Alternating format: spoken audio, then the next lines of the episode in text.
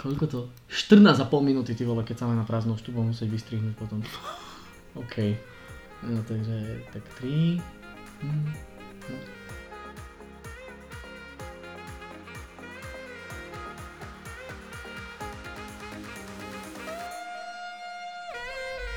Vítame všetkých fanúšikov, kamarátov, poslucháčov, aj nefanúšikov a neposlucháčov. Kto sa k tomuto dostal, kto si to zapol, srdečne ho vítame pri našom podcaste po novom Kickoff, pretože pred niekoľkými týždňami či mesiacmi najprv sme zistili, že už jeden podcast Offside existuje, ale zdalo sa, že jeho pôvodní majiteľia a autori sa ho vzdali, nevydávali nejaké nové časti a my sme vychádzali z toho, že snáď už ten náš by sa mohol uchytiť.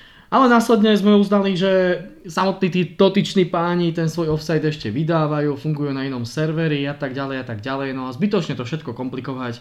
Zmenili sme názov, zmenili sme grafiku, ale nemeníme obsah, bude tu stále kľud a pokoj a ticho a do toho tu budeme ja s Michalom spolu zjapať do tém, ktoré si vyberieme a ktoré snať vás budú zaujímať. Dnes by to malo byť 8 finále Ligy majstrov, nejaké to ohliadnutie sa za prvými výsledkami a možno niečo načrtneme pred odvetami, ale určite pri tých 8 e, zápasoch sa to nebudeme snať hrabať hodinu a pol a bude to trošku stručnejšie. Predsa len karty sú rozdané. No a potom sa ohliadneme aj za tým, čomu sme sa radi často venovali, a to slovenskému futbalu a slovenskej Fortuna Lige, pretože myslím si, že tá stojí za zmienku. Tá keďže my pracujeme v televízii, ktorá ju vysiela, keďže by sme mali aspoň trošičku sa tomu venovať a sledovať to a keďže nás zaujíma to, čo sa deje v slovenskom futbalovom priestore, nielen tom svetovom, tak si myslím, že Fortuna Liga si zaslúži istý, istý rešpekt, istú pozornosť a je zaujímavá. K tomu asi nemám veľmi čo dodať, proste Slovensko musí byť, to je naša domovina, tak prečo sa k nej aspoň takto nevracať ja sa ešte vrátim k tomu, no, no proste nejakí tí eh, pofiderní autory tzv.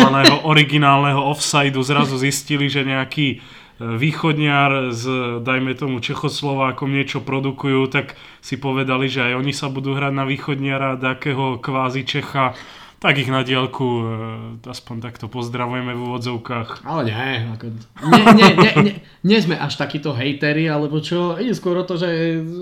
Nebudeme sme, ako pán. Mali sme, no, mali sme nápad, chceli, dali sme si s ním prácu, no a nakoniec bohužiaľ teraz uh, po tom, ako sme si slúbili, že budeme nahrávať pravidelne náš podcast pôvodne Offside, tak sme prišli na to, že nám všetko treba budovať zase od znova, čo nás veľmi nepotešilo.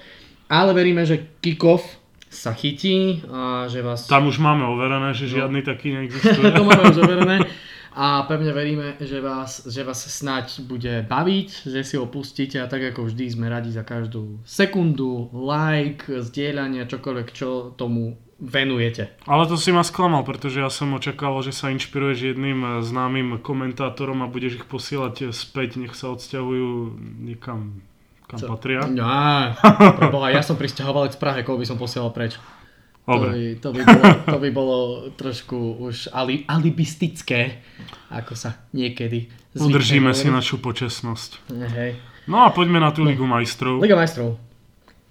Začíname prvým zápasom, ideme chronologicky od toho prvého hracieho dňa až do toho ďalšieho, takže a hneď v ten prvý hrací deň máme výhodu, že jeden zápas, ak si dobre pamätám, si mal možnosť komentovať ty, druhý zase ja, takže Presne tak. poďme na to. Tak ten prvý, to je ten náš, a možno aj trošku obľúbený, síce nie výsledkovo, ale možno tímovo, Manchester United.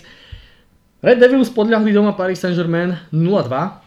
O všetkom sa rozhodlo po hodine hracej doby. V 53. minúte dal gól hlavičkou z rohu Kimpembe, v 60. minúte E, navýšil e, Kylian Mbappé po krásnej ukážkovej rýchlej protiakcii. Na oba goly prihral Angel Di Maria, ktorého poriadne vybučali fanúšikovia na štadióne. Ten im to oplatil nielen týmito výbornými štatistikami, ale aj odpitím si pivka z no, jednej... No, keby len pivka, on ich tam ešte poriadne s prepačením vyfakoval a no, odkázal aj. im fuck off. A potom to samozrejme sa snažil trošku Ale však slušne, mi sa nechce pípať v kuse toto podcasty. Ale však akí angličania nás počúvajú, no. no buďme, no, buďme úprimní. To je tiež pravda. No ale proste ide o to, že Angel Di Maria ukázal, ukázal svoju myslím si, že extra a vysoký štandard. Prihral na dva zápasy, hral dobre, aj keď možno tým správaním to mohlo byť lepšie, zás na druhej strane aj ho provokovali fanúšikovia Manchesteru. Celé to však vyprodukoval ten jeho prestup, ktorý bohužiaľ bol, aký bol.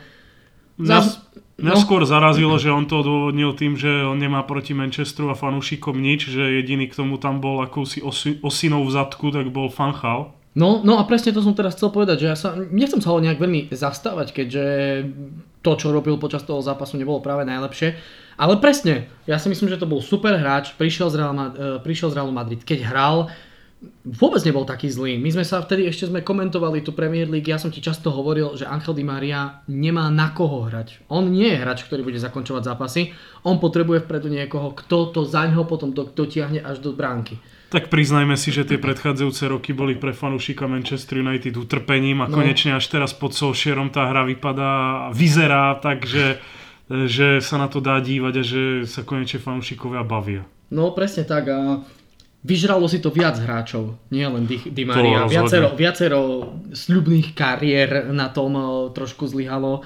A Di Maria sa vrátil, ukázal čo v ňom je, prihral na dva góly, Paris Saint-Germain vyhral 2-0 Myslím si, že predsa len e, papierovo aspoň mierny favorit tohto zápasu, aj keď s formou Manchester United asi až tak predtým nie.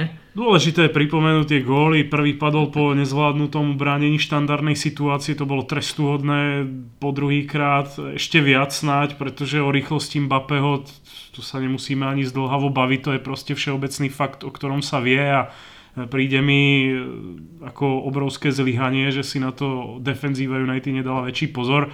No a ešte k tomu v samotnom závere červená karta pre Pogbu, ktorý nebude môcť nastúpiť v odvete. E, pri tom, akú má formu pod Solskjaerom, je to dosť možno kľúčový faktor do odvety, ktorý to ovplyvní. E, čo sa týka kariet, naozaj tamto pre mňa osobne nebol veľmi zvládnutý zápas. Daniele Orsato, ktorý mal dovtedy priemer na zápas 3,8 karty, žltej karty samozrejme, teraz e, ich e, v tomto stretnutí vytiahol dokopy 9, respektíve 10, ak rátame to, že Paul Pogba teda dostal dve. No a viacero hráčov si teda bude musieť v odvete a pri prípadnom postupe a tak ďalej musieť dávať pozor.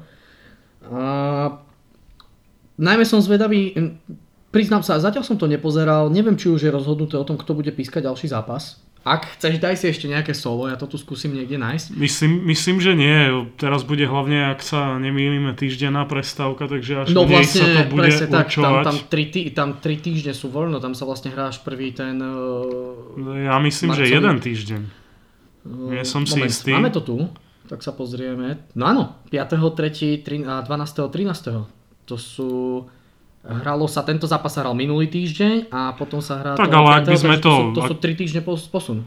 Teraz tak. sú to už len dva. Áno, tak. presne tak. Teraz sú to už len dva, ale odkedy sa hralo sú to tri, naozaj to si pamätám. A to, to som sa tiež čudoval, prečo je tam taká veľká medzera a či to nie je možno trošku zbytočné, ale každopádne už my s tým nič nespravíme. No a na stránkach UEFA zatiaľ nie, nie sú zverejnené žiadne uh, podklady, a teraz hľadať sa v úradný, hrabať sa v úradných správach by bolo asi trošku zdlhavé, takže uvidíme, kto bude pískať. Dúfam, že čo sa týka kariet, pán budúci rozhodca to v Parku princov zvládne lepšie ako Dúfam, že ním nebude Siri Čakir.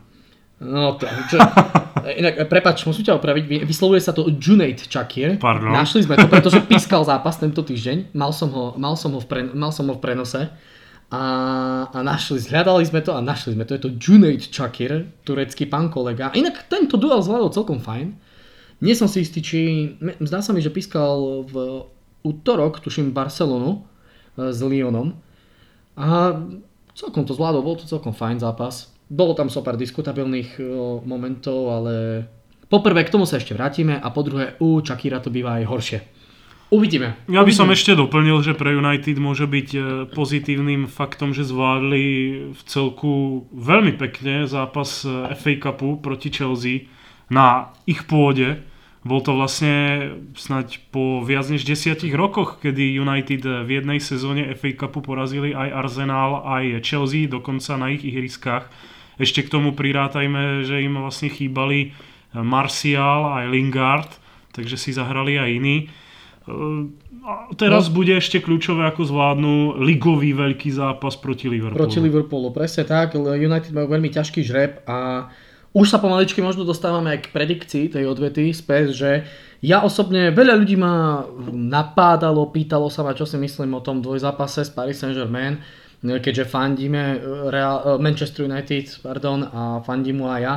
A ja si myslím, že United by sa mal sústrediť v prvom rade na iné veci a to je dať si do poriadku svoj klub, dať si do poriadku svoj tím, rozhodnúť sa definitívne, kto bude viesť družstvo ako hlavný tréner do ďalšej sezóny, uhrať prvú štvorku v domácej lige, e, udržiavať si ten vysoký štandard, zbudovať rešpekt pred supermi. Po tých 4 rokoch teraz snažiť sa dotiahnuť sa na Paris Saint-Germain, ktorý si kráča futbalovým rajom už pomaly 6-7 rokov a tváriť sa, že chceme vyhrať už tú trofej v Lige majstrov, to, to mi príde príliš skoro. Nech sú to pekné výsledky, nech si nerobí Manchester hambu a tak nech to ostane. Nebude mi absolútne prekážať, ak Manchester prehrá v Parku princov, predsa len Paris Saint-Germain má obrovskú silu, budú hrať doma, len nech to nie je 0-6, ale nech je to normálny, pekný výsledok, kedy fanúšikovia si povedia, OK, fajn, škoda, ale dávame v Anglickú ligu, dávame FA Cup, ideme ďalej, máme sa na čo spoliehať, teraz sa konsolidujeme, teraz ideme dokopy a máme sa o čo oprieť a na tom treba stavať. Popravde, buďme úprimní, ak by tam bol Mourinho, tak e, nielen ten prvý zápas by asi viac štípal v očiach, ale aj ten výsledok, to som si istý. No, je to možné, ja by som očakával tiež tak skôr možno tých 0-0. Ťažko povedať. No, ja by som očakával aj vyššiu prehru teda. Ehm, ja si nie. Ja si nie, ja si myslím, že by to bolo viac sústredené na defenzívu a obranu vlastnej bránky Uvidíme, všetko je otvorené, samozrejme e, Manchester má veľkú nevýhodu tých dvojinkasovaných gólov. Neverím ja osobne tomu, že by dokázal prestrieľať na, pari, e, na v Parku princov, v domácom priestore Paris Saint-Germain. Musel by prísť rýchly prvý gól, to by zápasu no, tak, pomohlo. Tak, tak, tak, presne tak. Rýchly prvý gól a to by naozaj poriadne mohlo otvoriť hru. Uvidíme. Uvidíme. Každopádne ja skôr verím Paris Saint-Germain, že si to už udrží, pôjde ďalej, ale ako fanúšik Manchester United absolútne sa ja neurazím. Za mňa je to úplne v pohode. Poďme ďalej. Rímske AS Porto, to je zápas, ktorý som zase ja mohol komentovať. No, e, úprimne, prvý polčas to bolo k zaplakaniu, asi najhorší futbal za posledné roky, ktorý som videl, aj tie štatistiky o tom dosť svedčia. Tam sa nedialo nič, tam nebol pohyb, tam nebola strela na bránu proste vôbec e, zaujímavý priebeh ten e, prvý zápas v Ríme aspoň v prvých 45 minútach nemal, ale potom ako by, bola, ako by sa udiala v kabínach trošku búrka a zhruba okolo tej 60. minúty sa konečne oba týmy osmelili. No a hrdinom prvého zápasu, ako ho v Taliansku prezývajú, nový Toty, Nikolo Zanio, mladý, iba ak sa nemýlim, 19-ročný, áno, áno. záložník, o ktorého už sa vraj teraz zaujíma Juventus a pripravuje ponuku 40 miliónov, ale v Ríme vedia, čo v ňom majú, tak myslím si, že ho nebudú chcieť len tak pustiť. Futbalista, ktorý neúspel v Interi, tam mu povedali, a o tom sme sa aj osobne bavili, že vraj mal nevyhovujúcu výšku na svoj na svoj post a pritom sme sa zarazili. Je, je vysoký. Áno, má myslím 189 cm, takže to nie je o tom, že by bol ako Messi a podobne e, skôr hráč e, s nízkym e, tým mm. ťažiskom. Ale práve v tomto zápase ja som na neho bol viac než zvedavý a ukázal aj ďalší fakt, o ktorom sa v jeho súvislosti často píše, že na to, aký je mladý, tak má vraj nervy z ocele a proste ho nič len tak nerozhodí. Boli to dva góly, čo ja si pamätám, no prvý taká krížna strela na vzdialenejšiu tyč, druhý ešte jednoduchší, kedy tam myslím Jacko pálil do tyče a on tam bol proste v správny čas na správnom mieste a do odkrytej brány to upratal na 2-0. Od Rimanov to nebol zápas s nejakou výraznou domácou prevahou. Porto dosť, dosť mi to tak pripadalo, že si prišlo pre remízu. A ten gol Adriana, ktorý prišiel ako striedajúci hráč, o tom sme sa tiež po tom zápase v štúdiu bavili. Mňa pobavili komentáre, že snad nikdy ľudia nevideli horšiu a náhodnejšiu asistenciu na gól, než sa eh, vydarila Soarešovi, ktorý tam eh, nepochopiteľne sa ukopol a tá lopta takým oblúkom sa proste vzniesla k Adrianovi a ten už to mal jednoduché. A je to gól ale veľmi dôležitý do odvety. No je dôležitý, Adrian bol v správnom čase na správnom mieste. Škareda, neškareda, asistencia je asistenciou, gól sa počíta, Portu to určite môže pomôcť. Každopádne Zaniolo naozaj ten sa ukazuje, ten využíva to, že Patrik Šik, momentálne česká futbalová nádej, je zranená, dostal priestor, využil ju, dáva góly. Ja veľmi nechápem, ako ho Inter mohol pustiť, Predsa len o Icardiho, nielen, že je veľký záujem, pretože dáva góly, ale pre mňa osobne Icardi to je už chlap, ktorý má iba... Uh, áno? No, dokončí tú myšlenku. Icardi má, Icardi má len uh, ten dražedný inštinkt. V dobrom čase na dobrom mieste vie zakončiť, vie dať gól, vie rozhodnúť zápasy. Ale na druhej strane pre mňa už je o niečo pomalším hráčom ako býval. Nie je taký rýchly, nie je taký živý cez zápasy. Keď som komentoval Ligu majstrov s tým Interom, on 3 štvrtinu zápasu sa zašíval, potom prišiel v 78. minúte a dal gol.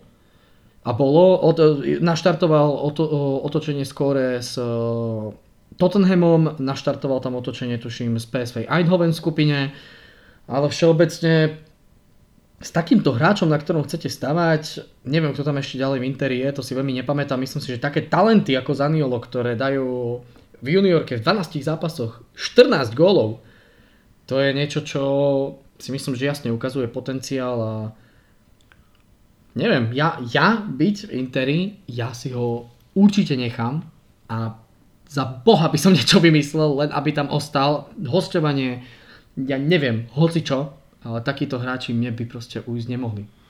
Ehm, k tomu Icardimu on na to dopláca, že tam niečo nie je v poriadku, on predložil zmluvu a potom neviem pod akým vlivom a vplyvom začal vraj vyjednávať s Realom Madrid, že chce tam v lete odísť.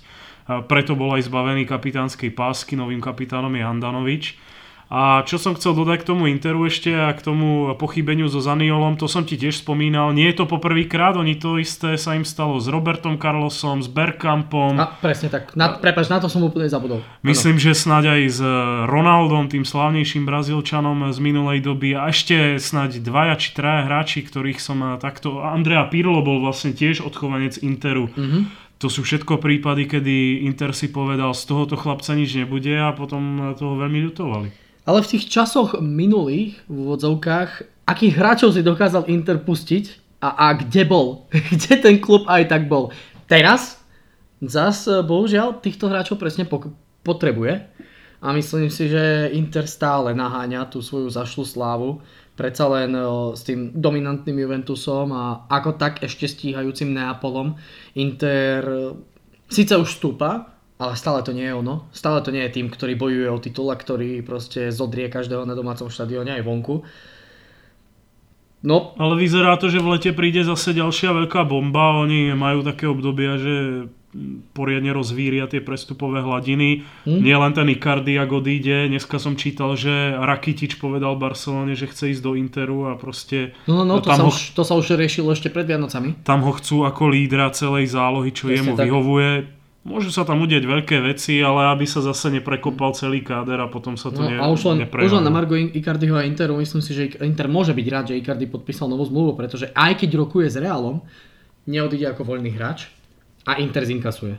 Takže Presne aspoň tak. takto sa im môže revanšovať a myslím si, že ak má možnosť, prečo by nemohol rokovať. Kým nespečatil prestup a odchod, prečo by som nemohol kecať, aspoň, aspoň sú z toho tie rumors, aspoň sú z toho tie šepkanice, debatky a sociálne siete zarábajú ale Toľko bolo o Interi, alebo ešte chcete čo pridať? Ja som iba chcel dodať, že poďme sa rovno tak nejak podebatiť ešte na Margo odvety, komu viac veríš. Tak, tak, tak, tiež som sa chcel vrátiť. AS Rím, FC Porto, toľko o talianskom futbale, Porto si šľape portugalskou ligou, to tak naznačím. Tam za ním, s takým takým odstupom, ak sa nemýlim, Braga a Sporting. A myslím, že ben... Ja myslím, že Benfica. Benfica, Benfica, Benfica je druhá a Sporting už začína strácať. A Sport, Sporting stráca, ale myslím, že Braga sa drží vysoko. Ano. Tak, tak, tak. Naozaj, tam, tam sa tie kluby miešajú v Portugalsku, až kým nie je marec alebo apríl. No, hlavne Benfica ešte v krátkosti to naposledy krásne podtrhla víťazstvom 10-0 v lige, čo sa tiež no, len tak nevidí, takže tam bol, ukázali, že Porto to ešte nemá vyhraté. To bol naozaj krásny náklad, no každopádne Porto je stále prvé v tej miestnej lige v Portugalsku. 2-1, dobrý výsledok najmä pre hostujúcich hráčov, ale aj pre domácich na olympijskom štadióne, teda pre AS Rím. Uvidíme na e, štádio do Dragao, v Portugalsku, čo z toho bude. Ono teoreticky Portu stačí vyhrať 1-0 a to oni vedia. Niekedy aj vyššie, väčším rozdielom. No veď práve 70 minút v podstate držali čisté konto aj v Ríme. No presne tak. Um, ťa, priznám sa, tu si absolútne typnúť neviem. Ja by som sa ani nedivil, ak by bolo predlženie. Ja budem veriť, že Porto to nejak ukope. Ja si, ako, skôr, ak sa, mám, ak sa už musím prikloniť, prikloním sa skôr k Portu. Ale, ale AS Rím je AS Rím, to je Nepredvídateľný tým. poha, pohárový nepredvídateľný tým. Ba s ktorým- pripomeňme, že vlastne v minulej sezóne došli až do semifinále, kde ich Presne vyradil tak. Liverpool a vyhrali všetky domáce zápasy, ale vonku to nie je také presvedčivé. No, Uvidíme. môže to byť jeden z tých napínavých odvetných Tak, tak, zápasov. tak. No, poďme ďalej, lebo už sme na dva, eh, na dva zápasy investovali asi 17 minút. Toto bude možno o niečo rýchlejšie. Sice sú to veľkokluby, veľký šláger, ale veľmi jasný výsledok a myslím si, že už jednou nohou vo štvrťfinále sa nachádza Tottenham. Kohuti doma, v úvodzovkách doma, vo Wembley porazili Dortmund po výsledku 3-0. Keď už sme hovorili, hovorili o tom Manchesteri, tak to povieme aj teraz. Michal Dortmundu fandí, takže tento výsledok ho veľmi nepotešil. Každopádne ja si myslím, že víťazstvo zaslúžené. Prvý polčas sa ešte Dortmund držal, ale v tom druhom eh, ako by im odišiel celý ten elán. Ja sa pochválim eh, v odzovkách. Presne pred týmto zápasom som cez víkend bol v Dortmunde na zápase s Hoffenheimom a tam sa tiež udialo takéto zlyhanie. Dortmund doma viedol nad Hoffenheimom 3-0 a behom snať posledných, ja neviem, či to bola 4 hodina alebo 20 minút, dostali 3 góly. A práve tam sa ukázal eh, jeden podstatný fakt, eh, aspoň pre mňa, že Dortmund síce má mladé pušky, ale tie mladé pušky, aj keď majú talent, majú odhodlanie uspieť, majú tie schopnosti uspieť, tak e, potrebujú lídra. Potrebujú lídra, potrebujú tých skúsených hráčov, ktorí majú tie skúsenosti. A práve v tomto som videl aj pri tom zápase s Hoffenheimom, že im hrozne veľmi chýbal Marco Reus. Zranený kapitán, ktorý následne vynechal nielen zápas v Tottenhame, ale aj následný ďalší ligový zápas, ktorý Dortmund nezvládol. Chýba im tam vlastne aj Lukáš Pišček, už 33, myslím, ročný obranca z Poľska, ale proste ďalšia stabilná opora týmu. Proste tie kľúčové opory ešte začia z Jorgena Kloppa, na ktorých ten tým stál. A proste pre, prehospodári doma vedenie 3 a to sa Dortmundu skoro nikdy nestalo a zrazu sa aj ten ich náskok v Bundeslige vlastne znížil na 3 mizerné body. Stále vedúci tým nemeckej Bundesligy a nevyhral už 5 zápasov v rade. Vypadol z pohára po penaltovom rozdiele s Brémami.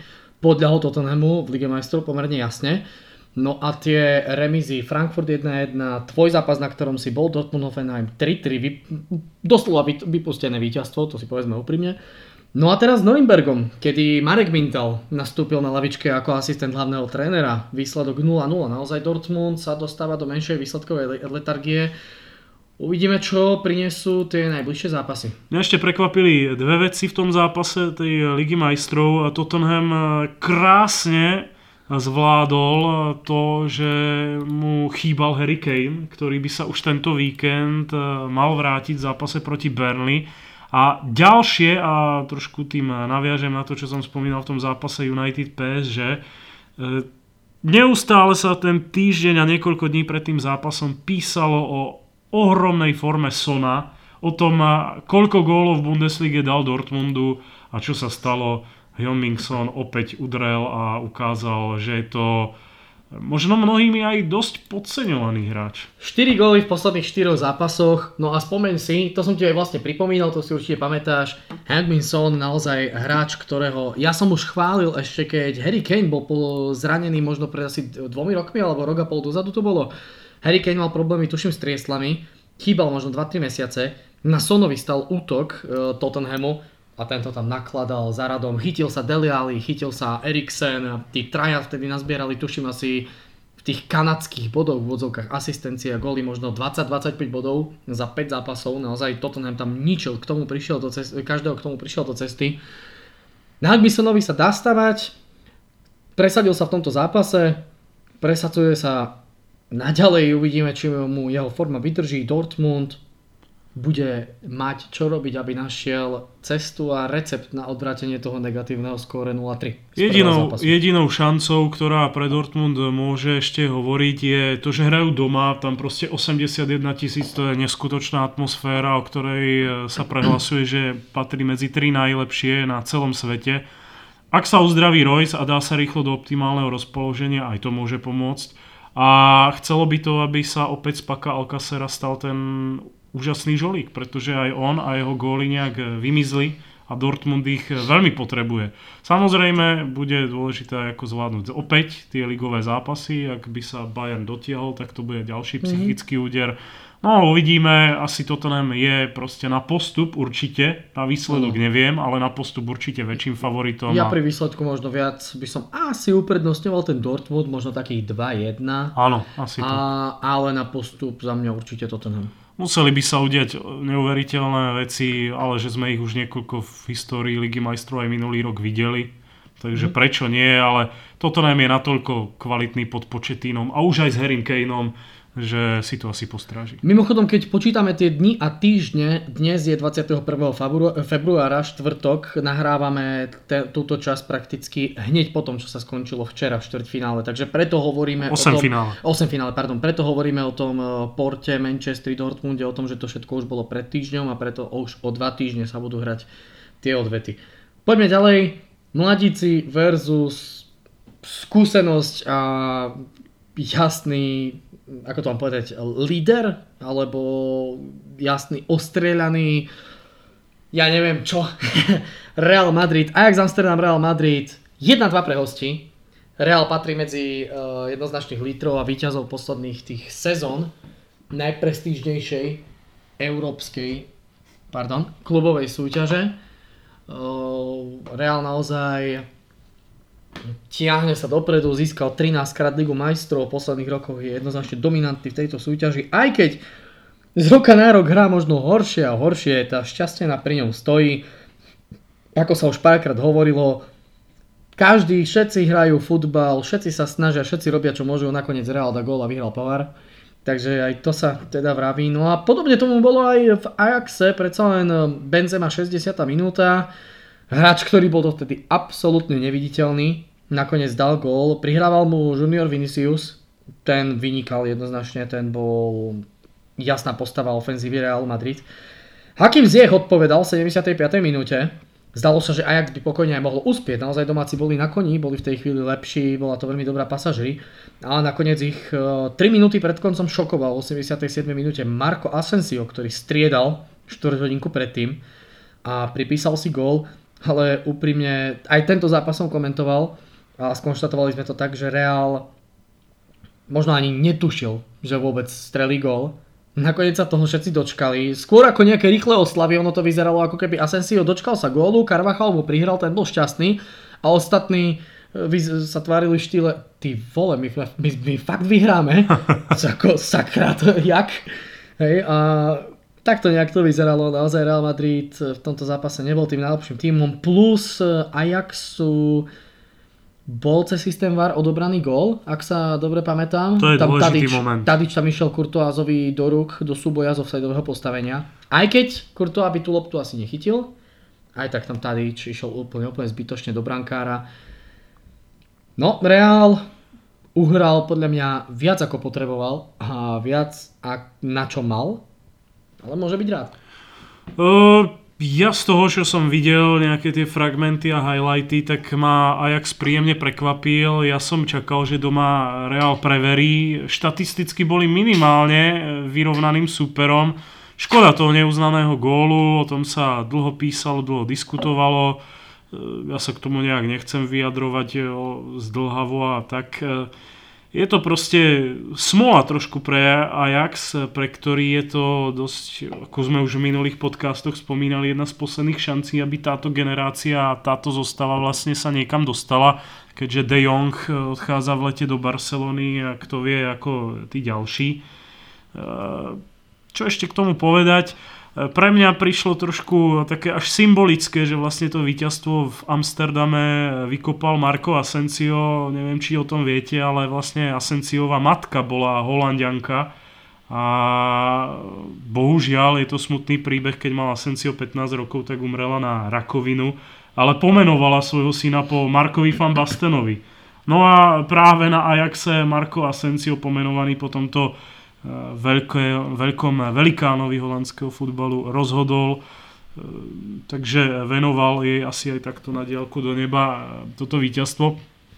Do odvety Real bude mať určite tú podporu, bude proste doma klasicky silný, ale úplne by som zase Ajax nechcel odpisovať. Myslím si, že je to tým, ktorý sa vie zahryznúť. Stačí, že aj tu by mohli dať kľudne z nejakej štandardnej situácie, kde oni na to majú tých hráčov ako Ziyech, Delicht z hlavičky alebo Tadič. Majú tam proste typologicky týchto hráčov, ktorí by mohli byť nebezpeční.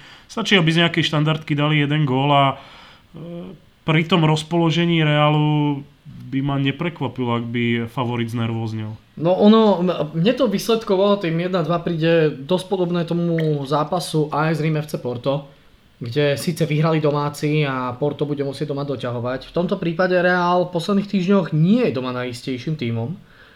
Aj s Alavesom sa natrápil, v poslednom zápase so Žironou nakoniec prehral dokonca 1-2 Uvidíme, č- aké budú ešte tie ďalšie zápasy La Ligy, prípadne čakajú ho tam aj dvakrát v rade El Clasico na domácom štadióne s Barcelonou. Uvidíme, uvidíme, aké výsledky to prinesie. Ja si však myslím, že Real by tento dvojzápas už zo svojich rúk pustiť nemal. A plus síce hovorí, že Ajax má tam niekoľko nebezpečných hráčov. Úplne súhlasím, aj na jeden gól naozaj majú, ale či Ajax dá na, Santi- na štadióne Santiago Bernabeu góly 2, o tom už trošku pochybujem, ale má na to. Ešte, ešte môže byť výhoda, že vlastne väčšina tých hráčov Ajaxu hrala, a to sme tiež nedávno spomínali v inom eh, dieli, vlastne v finále Európskej ligy, takže nie sú zase tak neskúsení z tých ťažkých záverečných bojov, ale Real je proste Real, presne ako si spomínal, je to pohárový tým a dokazuje to posledné roky. Presne tak, takže prešli sme si vlastne ten prvý hraný týždeň United PSG, AS Rím, Porto, Tottenham, Dortmund, Ajax, Real Madrid. Počkali sme si ďalších vlastne 6 dní a opäť sa v tomto týždni pokračovalo ďalej Olympic Lyon Barcelona, zápas, ktorý som teda ja mal možnosť komentovať a ako som hovoril presne tak uh, Junaid Chakir mal možnosť uh, komentovať, uh, pardon, ja komentovať a on rozhodovať tento zápas. No a Lyon doma dokázal udržať skóre a remízu 0-0. V prvom polčase to bol taký nemastný, neslaný zápas. Mimochodom, dobre ste postrehli vo všetkých tých zápasoch až do včera. V prvom polčase bol výsledok 0-0. Potom si povieme, kto vlastne dal ako prvý ten gól v prvom polčase. Každopádne e, takmer všetky zápasy po prvom polčase nerozhodný a bezgolový stav, bohužiaľ. No, Štatisticky bola lepšia jednoznačne Barcelona, ale prvú väčšiu šancu v zápase mal Terie, ktorý vystrelil asi z 25 metrov, krásne napálil nakoniec brvno po krásnom zásahu brankára Ter Stegena. Nakoniec sa ale predsa len k slovu dostala Barcelona.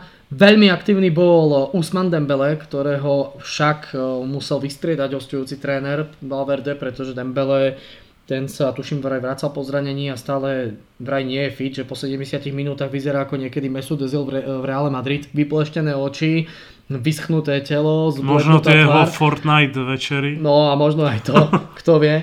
Každopádne uh, Valverde ho vystriedal a nakoniec teda došlo k tomu, že na ihrisko prišiel Coutinho.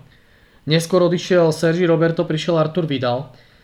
Barcelona v druhom polčase jednoznačne lepšia, Olympic Lyon sa absolútne vytratil, iba celý čas bránil, ale ani jeden gól nepadol. Coutinho, okrem možno jednej či dvoch príležitostí, bol absolútne neviditeľný. Ja osobne, už som to hovoril aj v tom zápase priamo prenose a hovorím to aj teraz, myslím si, že od dní v Barcelone sú jednoznačne zrátané. Bola to investícia, ktorá sa Barcelone možno z úvodu vyplácala, teraz ale tých, eh, koľko to bolo, 120 miliónov alebo koľko, tak eh, minimálne značnú časť z nich bude chcieť Barcelona určite späť. A najmä, kto bol veľmi neviditeľný, to bol Luis Suárez. Ale pri všetkej úcte k nemu, ja si myslím, a to aj jeden z našich kolegov uznal, Suárez bude potrebovať podľa mňa oddych.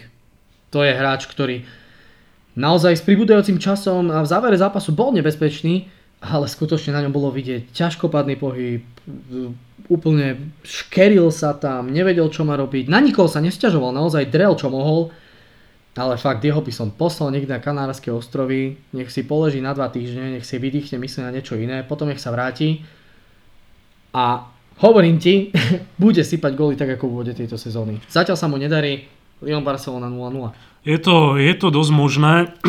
Pardon.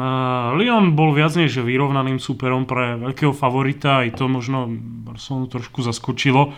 Čo je ale paradox, ja som o tom počul, neviem, či je to e, pravda, nedíval som sa následne.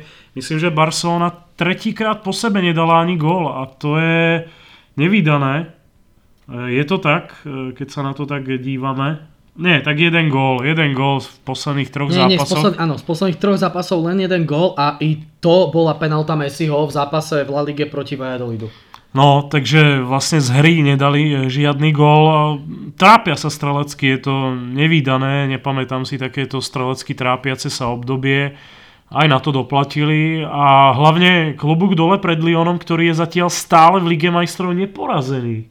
To je, to je obrovská podsta pre tento francúzsky tým. A ja ťa trošku doplním. Myslím, že toto bol jediný dvojzápas tímov, ktoré v celej tejto edícii Ligy majstrov sú neporazené už od základných skupín. Áno, Barcelona v základnej skupine Tottenham PSV Inter 4 víťazstva, 2 remízy, ani jedna prehra, skóre, skóre 14 ku 5. No a Lyon síce skóre 12 ku 11, naozaj len tak tak, že prešiel zo základnej skupiny, ale jedno víťazstvo hneď v prvom kole vonku v Etihad Stadium proti Manchester City a potom 5 remíz v rade a stále ani jedna prehra. No práve tie remízy, oni sú na to očividne špecialisti a keď dokázali uspieť v Manchesteri na ihrisku no. City, prečo by nemohli zaskočiť Barcelonu, ktorá práve vlastne v minulej sezóne šokujúco padla z AS Rím po jednoznačnom prvom zápase. V roku 2008 alebo 2009, teraz presne neviem, bolo to obdobie, v tých prvých rokoch 21.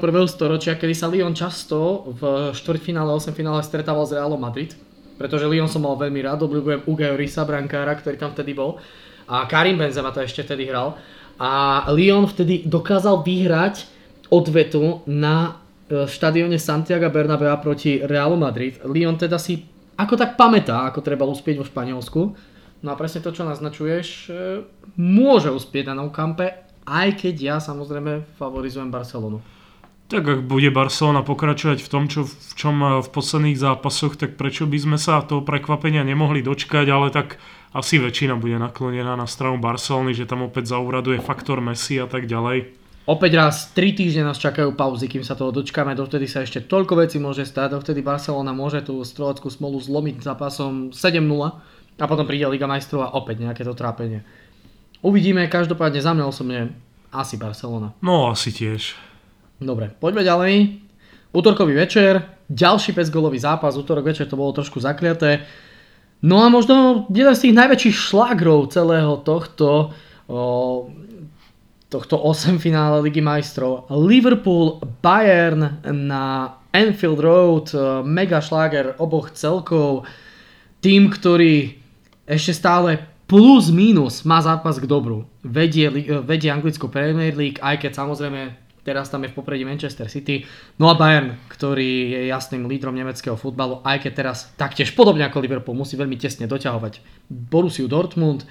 Žltá karta Kimmich, žltá karta Anderson, dovidenia do počutia, v podstate to bolo všetko. Strely na bránu 2-1, naozaj druhý polčas vraj bol trošku aktivnejší, vraj bol trošku lepší z oboch strán, ale neviem, ako pri všetkej úcte, áno, fandíme Manchester United, občas zo strany hejtujeme Liverpool, ale samozrejme je to klub s obrovskou tradíciou, máme istú úctu a rešpekt a ku Bayernu takisto.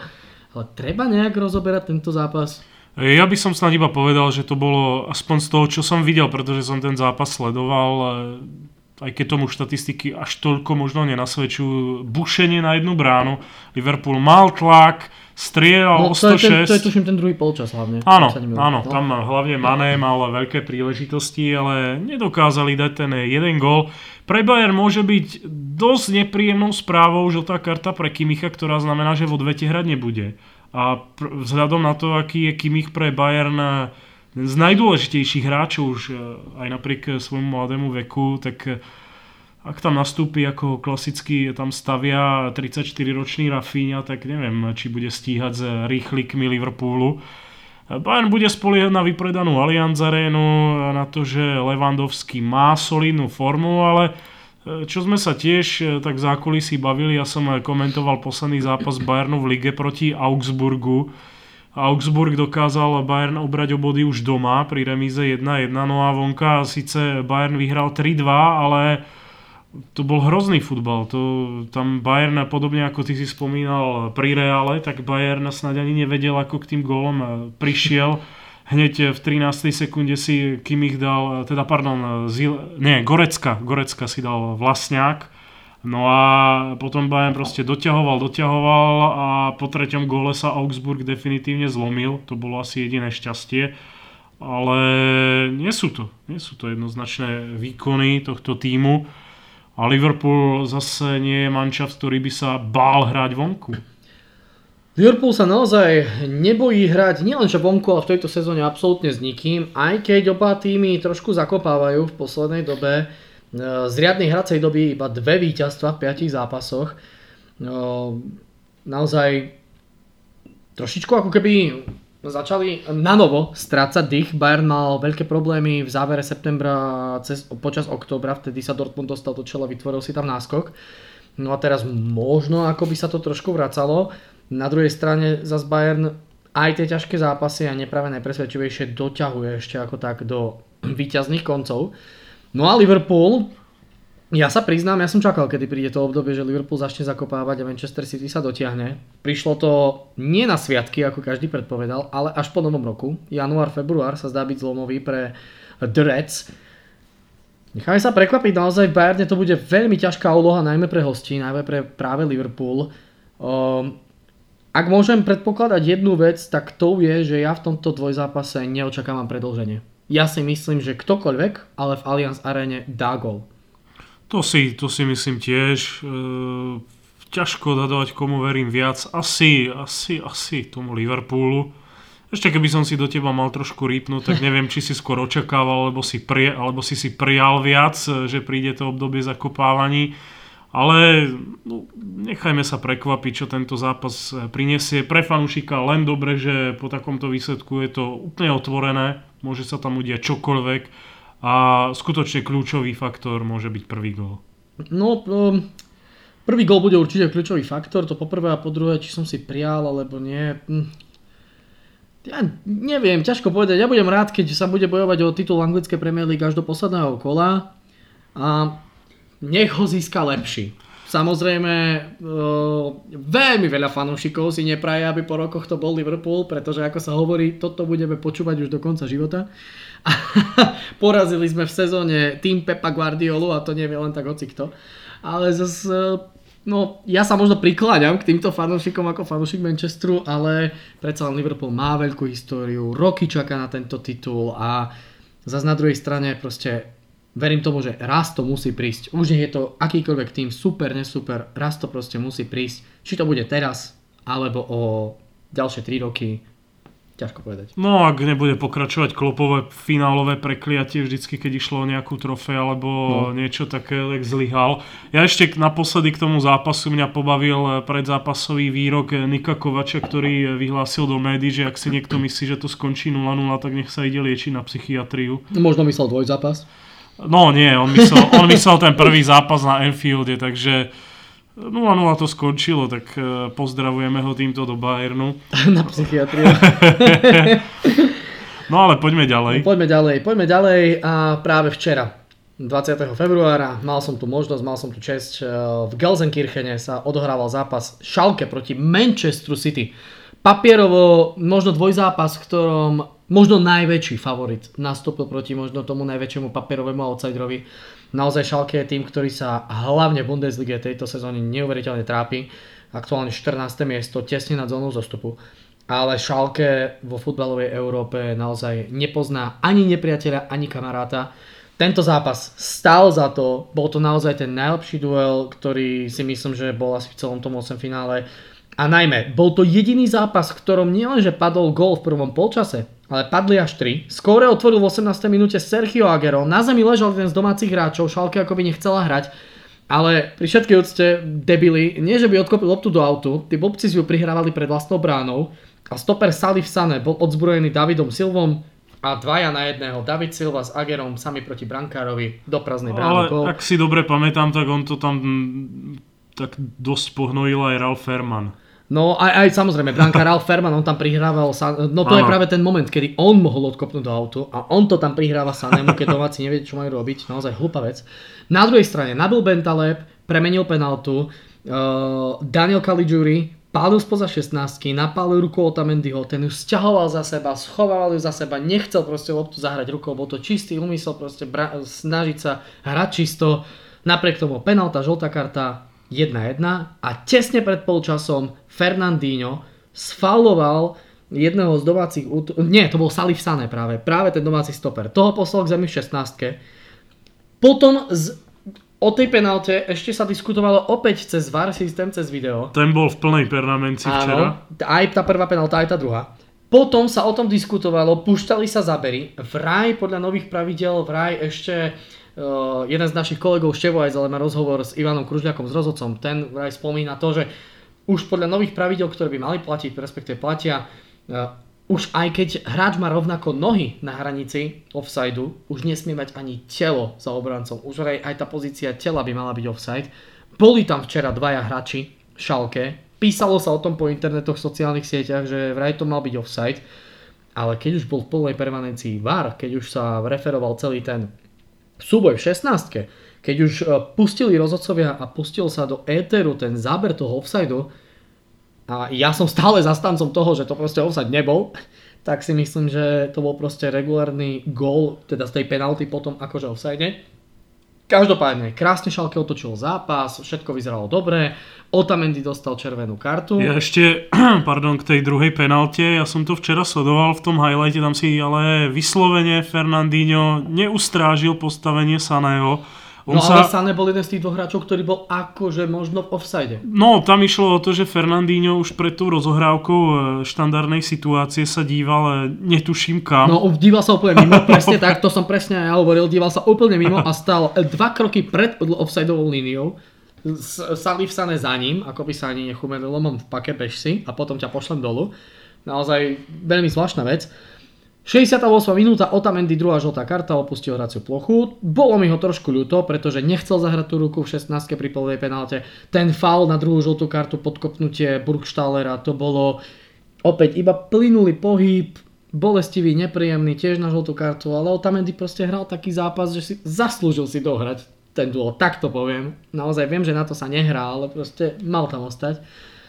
No a všetko nasvedčovalo tomu, že Schalke s početnou výhodou pri vedení 2-1 uhra zápas až do konca. Bum. Na irisko prišiel Leroy Sané v 78. minúte. Odchovanie Schalke. Odchovanie Schalke, zahral tam 11 rokov od 9 do 20. O 7 minút neskôr štandardka z 30 metrov, bomba Kužerdi, dovidenia 2-2. A o 5 minút neskôr, čo si dovolili domáci spraviť, naozaj neuveriteľná vec, výkop bránka Ridersna pred 16 No a domáci stoper Očipka sa tam pri súboji telo na telo nechal ako malý chlapec rozhodiť Sterlingov, padol k zemi, začal tam vykrikovať, že chce fal, čo je úplne, toto by sa mu nepískalo ani ako hovoríme v Kokošovciach, naozaj fakt nie.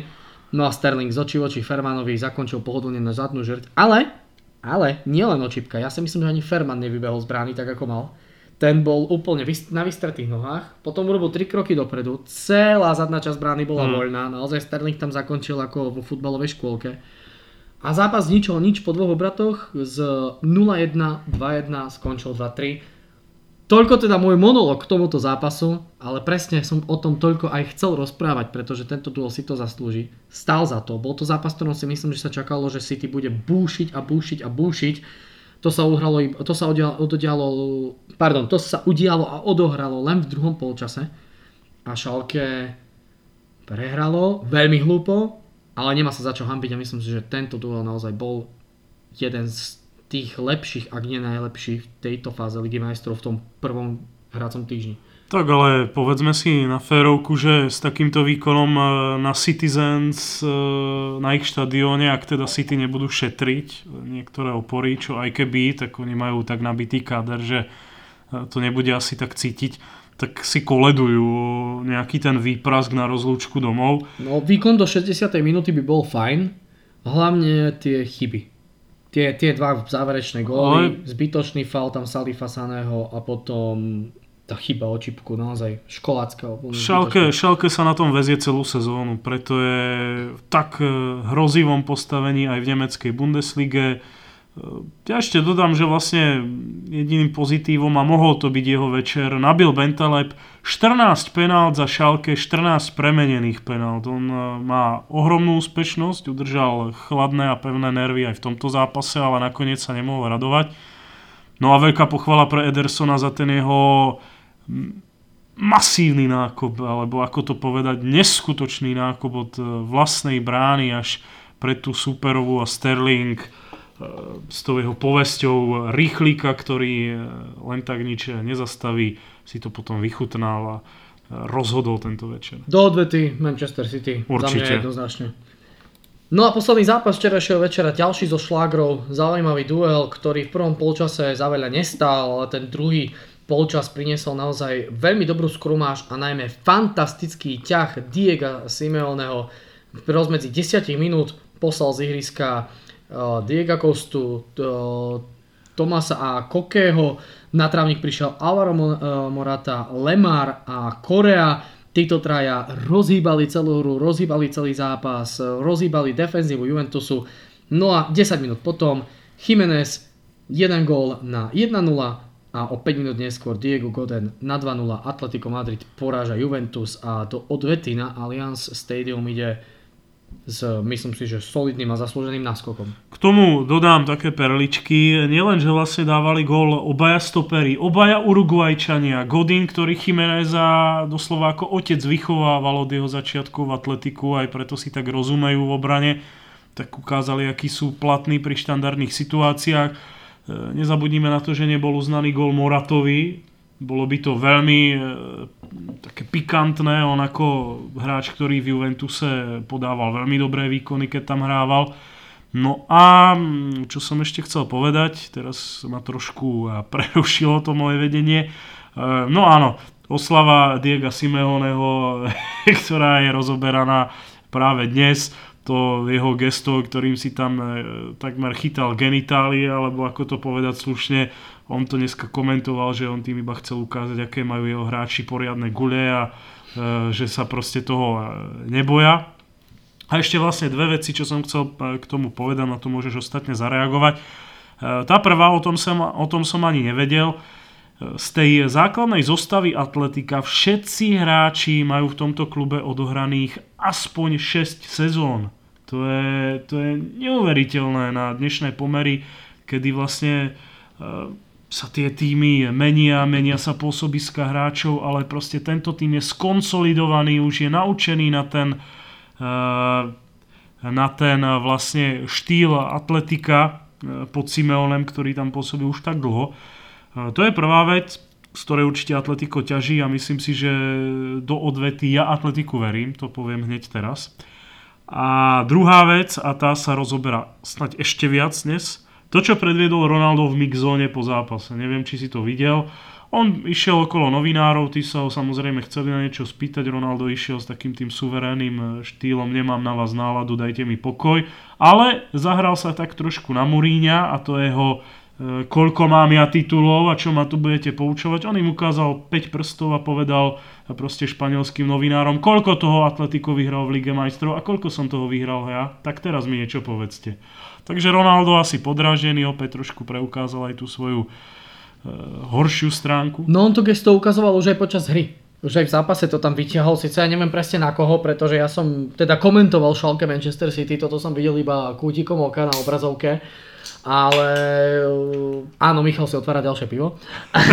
ale uh, to, som, to som tiež videl, že to ukazoval tú otvorenú náruč s otvorenou peťkou ja som skôr, ja som samozrejme skôr sa asi odvíjal od toho, že on sa môže odvolávať na tie svoje zisky tých zlatých lob ako najlepšieho hráča sveta.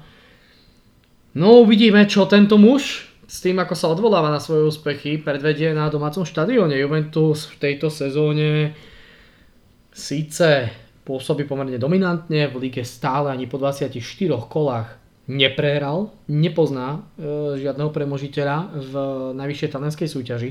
Ale pred tromi týždňami vypadol z talenského pohára a to dosť hanebne, 3-0 na pôde At- Atalanty a po, myslím si, že pomerne značnej dominancii domáceho týmu. Možno to môže naznačovať nejaké tie problémy u starej dámy a možno sa atletiku, ktorý je tým, ktorý vie dobre na, e, brániť a držať svoj náskok, e, možno to bude stačiť. Ale ešte dôležitá vec, ktorú nutno pripomenúť. Ronaldo žiari v talianskej sérii A, ale v Lige majstrov 6 zápasov, jeden jediný gól. Do je akoby, Manchester United? áno, tam je akoby zakliatý. To áno, ale tak chvala Bohu presadzuje sa Dybala, presadzujú sa aj záložníci, ostatní eh, v Lige majstrov a najmä bude ma zaujímať, akú zostavu zvolí Massimiliano Allegri, pretože ja mám možnosť komentovať zápasy Juventusu v rámci Juventus TV, takže každý týždeň ligové stretnutie mám pred svojimi očami a Allegri to točí ako blázon v úvodzovkách. Teraz som opäť zranil Sami Kedira. Mimo sú bojovníci o základnú zostavu, ktorí robili konkurenciu či už Bernardeskimu alebo výbornému uh, Joaovi Cancelovi, Douglas Costa a Juan Cuadrado. Preto sa trošku zmenšujú tie ofenzívne možnosti tých hráčov, ktorí práve v Lige majstrov sa vedeli presadiť, vedeli tú loptu potiahnuť dopredu. Uvidíme, či, tie, či o tie 2-3 týždne budú v poriadku a či Juventusu pomôžu. Ja, ak by som mal niečo predpokladať, Predpokladám, že určite dá Juventus gól. Ale nebude ich veľa v tom Ale zápase. či ich bude veľa, poprvé to asi nie. Či budú aspoň dva, mohli by, uvidíme.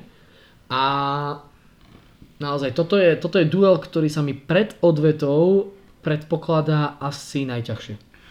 Ja si myslím, že Atletico nasadí tú svoju tradičnú betonárskú taktiku. Už včera to veľmi pekne vystihli naši kolegovia, ktorí hneď v úvode, keď uvádzali divákov a povedali, že sa stretávajú dva týmy, ktoré svojim súperom snať z celej ligy majstrov najviac dokážu, dokážu znechutiť ten futbal. No, ja, som, tak. ja som sa dosť, dosť reálne obával, A že to, to... ešte, a to ešte máme stále v Lige majstrov Pepa Guardiolu. Ja som sa dosť reálne obával, že to skutočne skončí e, 0-0.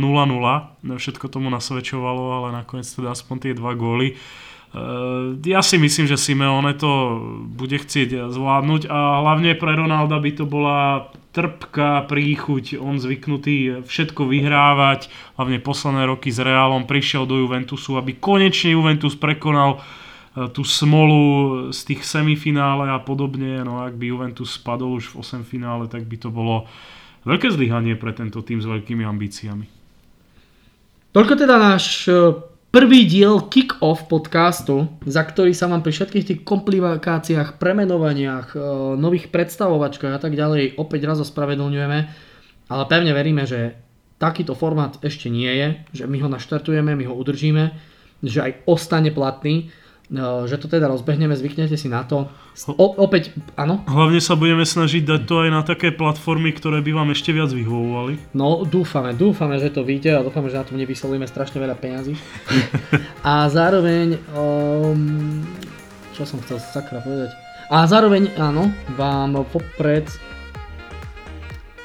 tak prisľubujeme, že sa budeme snažiť nahrávať e, nové časti s istou pravidelnosťou a periodicitou. Myslím si, že ten pred, e, predsľúbený, už predtým sľúbený nejaký ten štandard tých aspoň dvoch týždňov by mohol byť dosiahnutý. Uvidíme, ako sa nám to podarí. Ja myslím, že sa pri ďalšom diele opäť stretneme práve po tej 8 finálovej časti, tam si to aspoň pekne opäť preberieme. No, no, no asi, asi tak to vyzerá. Uvidíme, uvidíme, ako to naplánujeme. O tie dva týždne vychádzajú tie prvé dva zápasy. To už bude aj Fortuna Liga vlastne Prvé v dva tej hracie finálovej no, no, no. fázi. Fortuna Liga tam sa... No, tak to vychádza. Ja si myslím, že by sme to mohli spraviť tak. Ligu majstrov si rozdelíme na polku a dokončíme základnú časť. Moment. Tam bude ešte jedno kolo. Two hours later. Presne. Tam bude ešte jedno kolo Slovenskej ligy, ale ja myslím, že, že by sme to mohli dať. Rozdeliť si Ligu majstrov a rozdeliť si ešte uh, Slovenskú Fortuna Ligu. Tam bude, budeme mať o čom hovoriť. 8 finále Ligy majstrov bude v plnom prúde a bude nás čakať posledné kolo Slovenskej Fortuna Ligy, ktoré ja si myslím bude určite ešte veľmi tesné. Takže asi toľko všetko na záver prvého dielu, krásneho dielu, dúfame vlastne kick-offu, ako sa teda na novo nazýva náš eh, podcast.